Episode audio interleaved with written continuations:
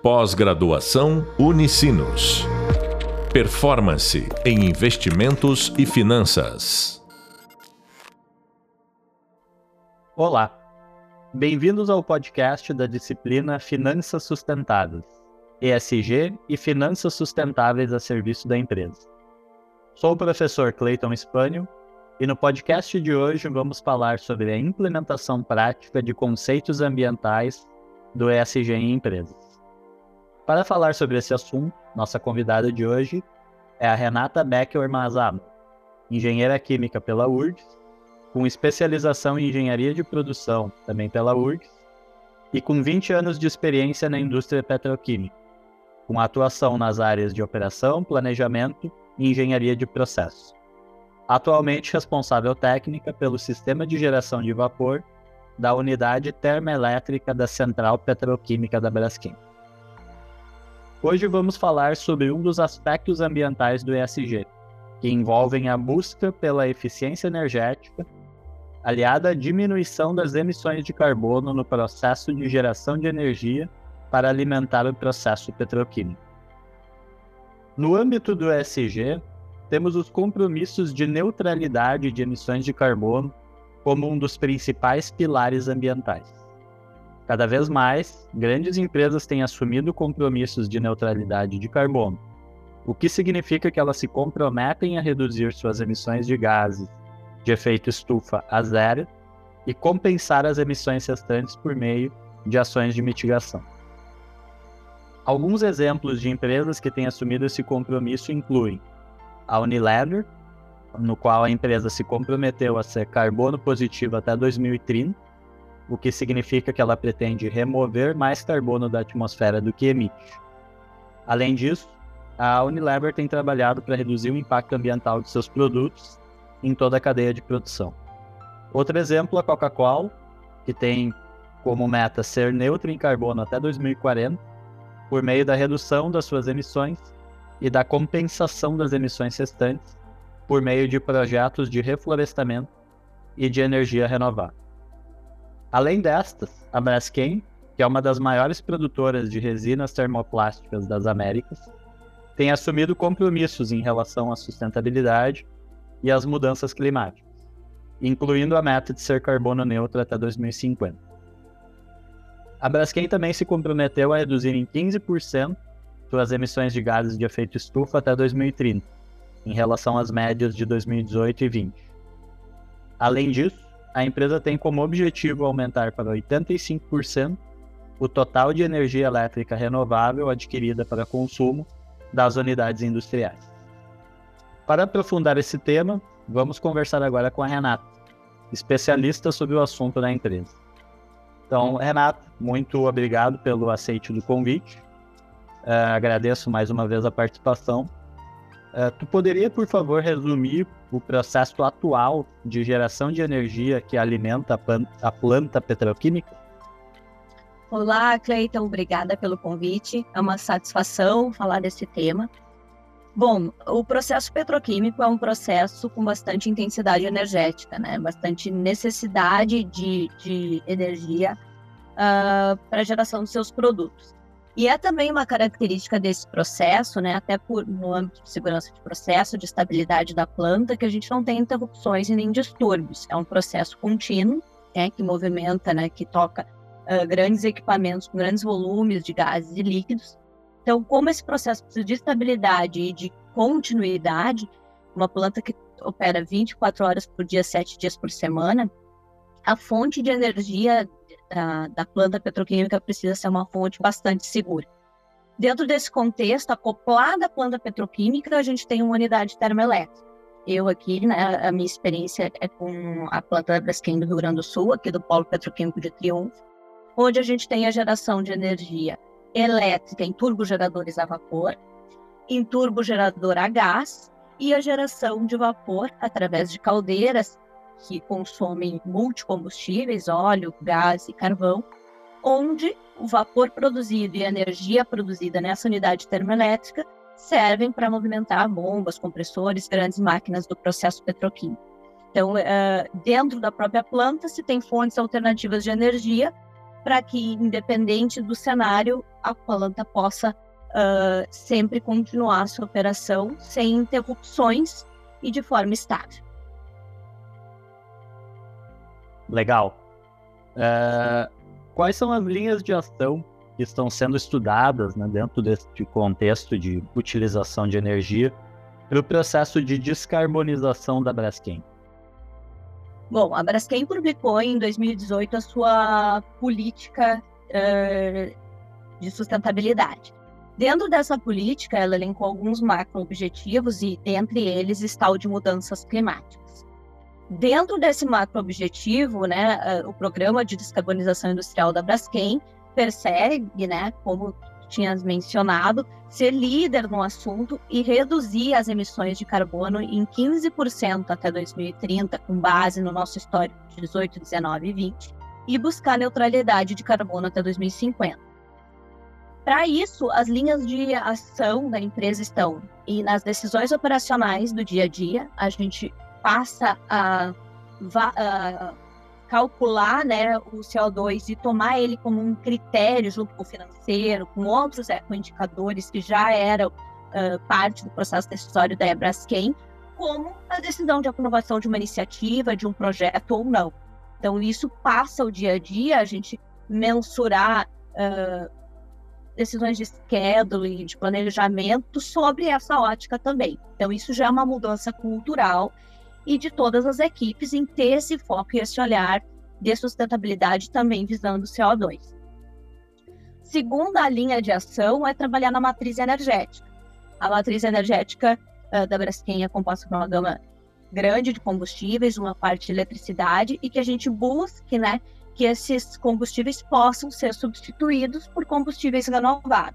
Então, essa seria a segunda linha de ação. A terceira é o viés da eficiência energética. Obviamente, a eficiência energética, uma vez que eu reduzo o consumo de combustíveis fósseis, né, eu também reduzo uh, a geração de CO2. E dentro dessa seara está também a integração de processos, com vistas à, à diminuição do consumo e a eletrificação também de alguns processos que visam ser mais eficientes e também ir para um grid uh, mais renovável.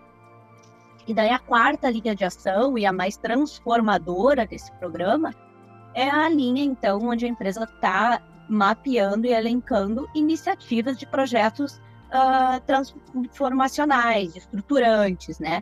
Então, a gente já tem projetos uh, conhecidos aí do público externo, como em Alagoas de biomassa, então uh, caldeiras, né, de biomassa, então que são ativos novos ou uh, adaptação de ativos existentes para projetos daí mais disruptivos e estruturantes que mudem de fato a geração de CO2. Então, essas são as quatro linhas de ação que a Braskem tem no programa de descarbonização estruturado.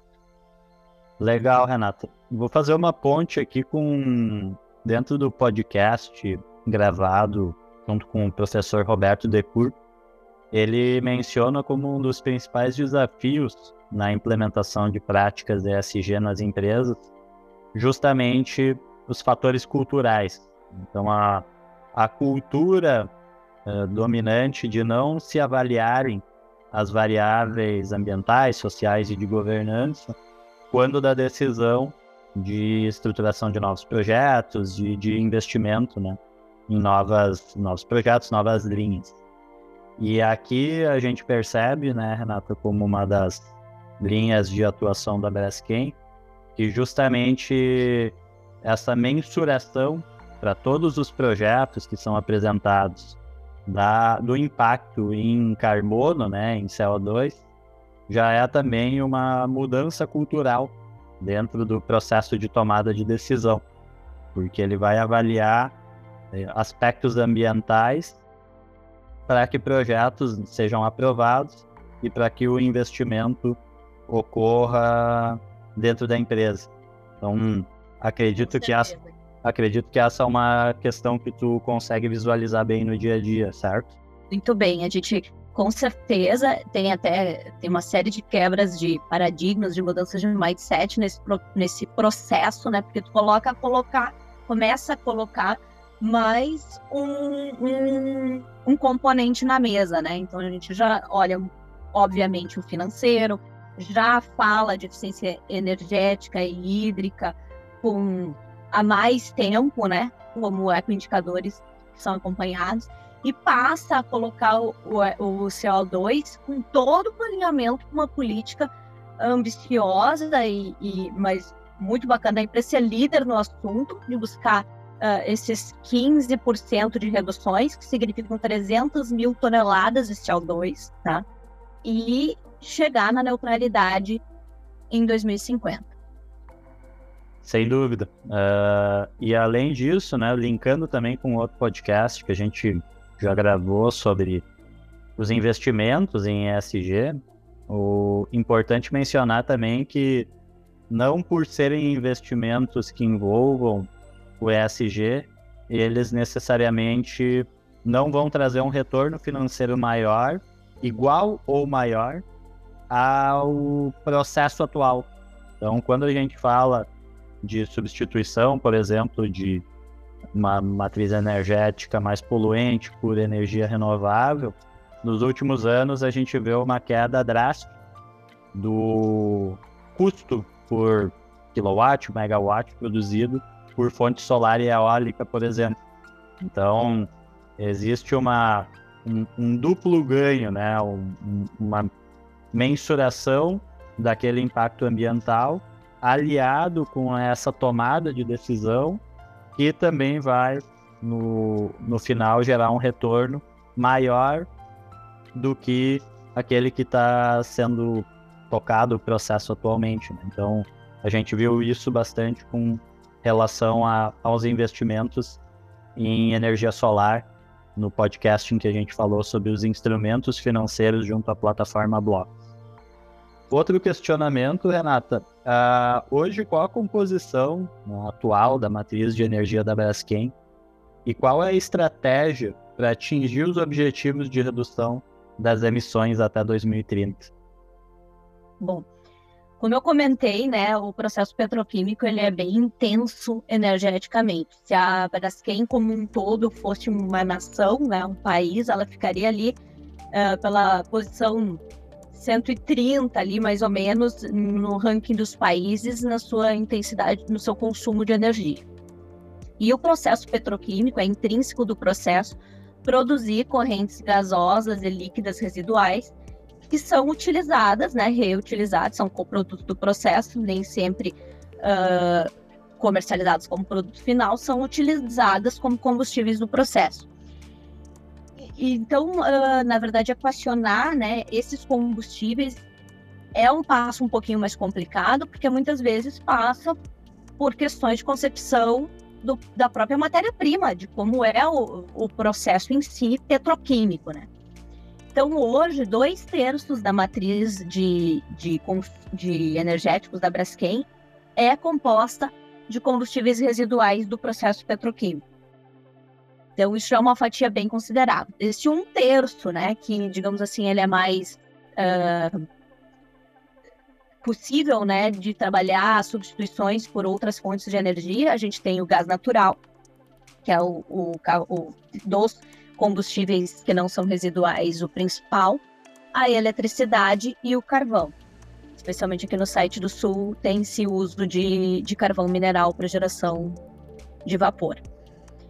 Uh, o, então, a, a, busca da Braskem é substituir, é avaliar né, e ver onde pode ser substituído combustíveis por fontes renováveis. Então, por exemplo, eletricidade, a gente tem a meta de chegar a 85% de energia elétrica renovável, solar, eólica, tu falaste ainda da, como essas energias estão sendo mais atrativas com o passar do tempo, até 2030. Uh, ah, e a, a, gente parte do grid ainda, né? O grid brasileiro é né, um grid favorável, porque ele é base hidrelétrica, então ele já fica ali em torno de 71, 71, 72% de energia renovável, mas a Braskem está buscando, com projetos de energia solar, eólica, avaliando outros tipos de energia renovável para chegar nessa meta de uma energia mais limpa até 2030.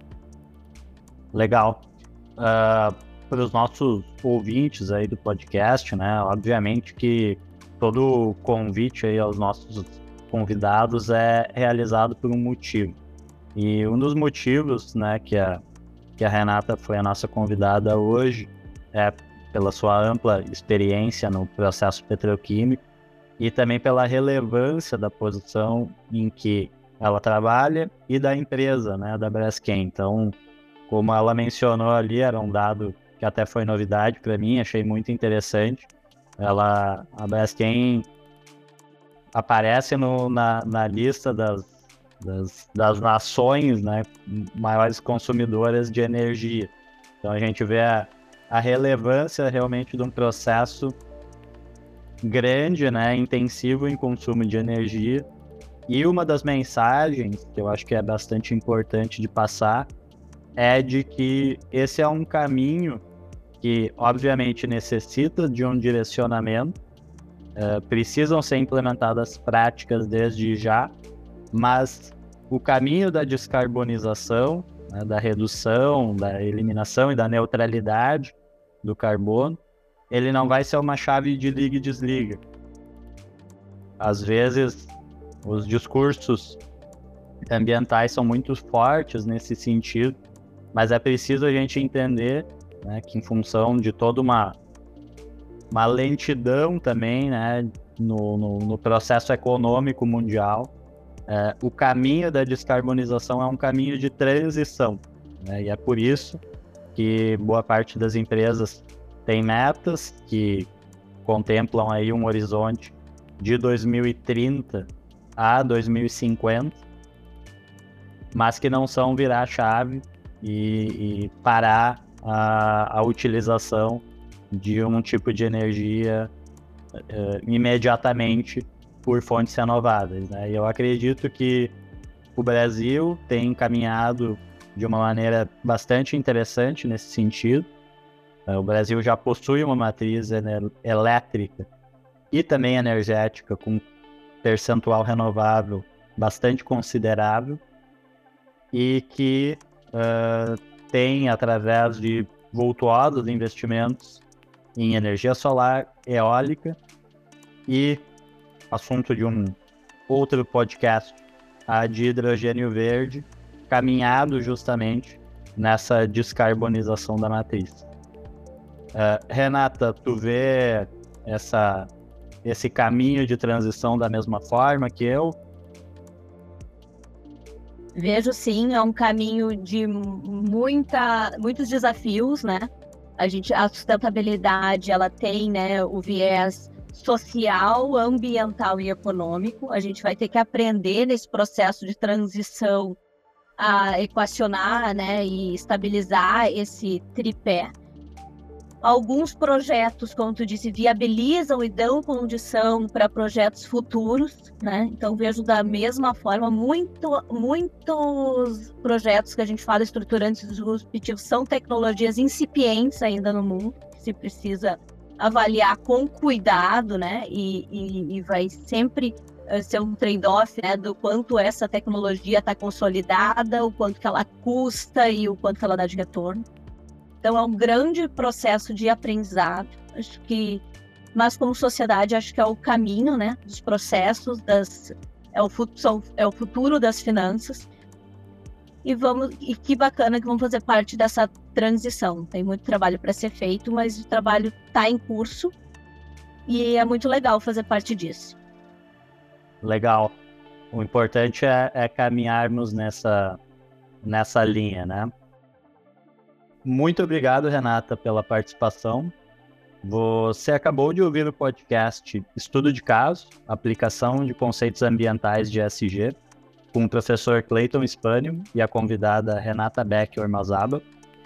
Discutimos neste podcast um exemplo prático de implementação de uma iniciativa ambiental de eficiência energética, com o objetivo de redução da emissão de carbono na atmosfera no caminho para a neutralidade de carbono de uma indústria petroquímica. No próximo podcast, vamos estudar um caso de aplicação de iniciativas sociais e de governança no âmbito do ESG. Até breve e bons estudos! Pós-graduação Unicinos. Performance em investimentos e finanças.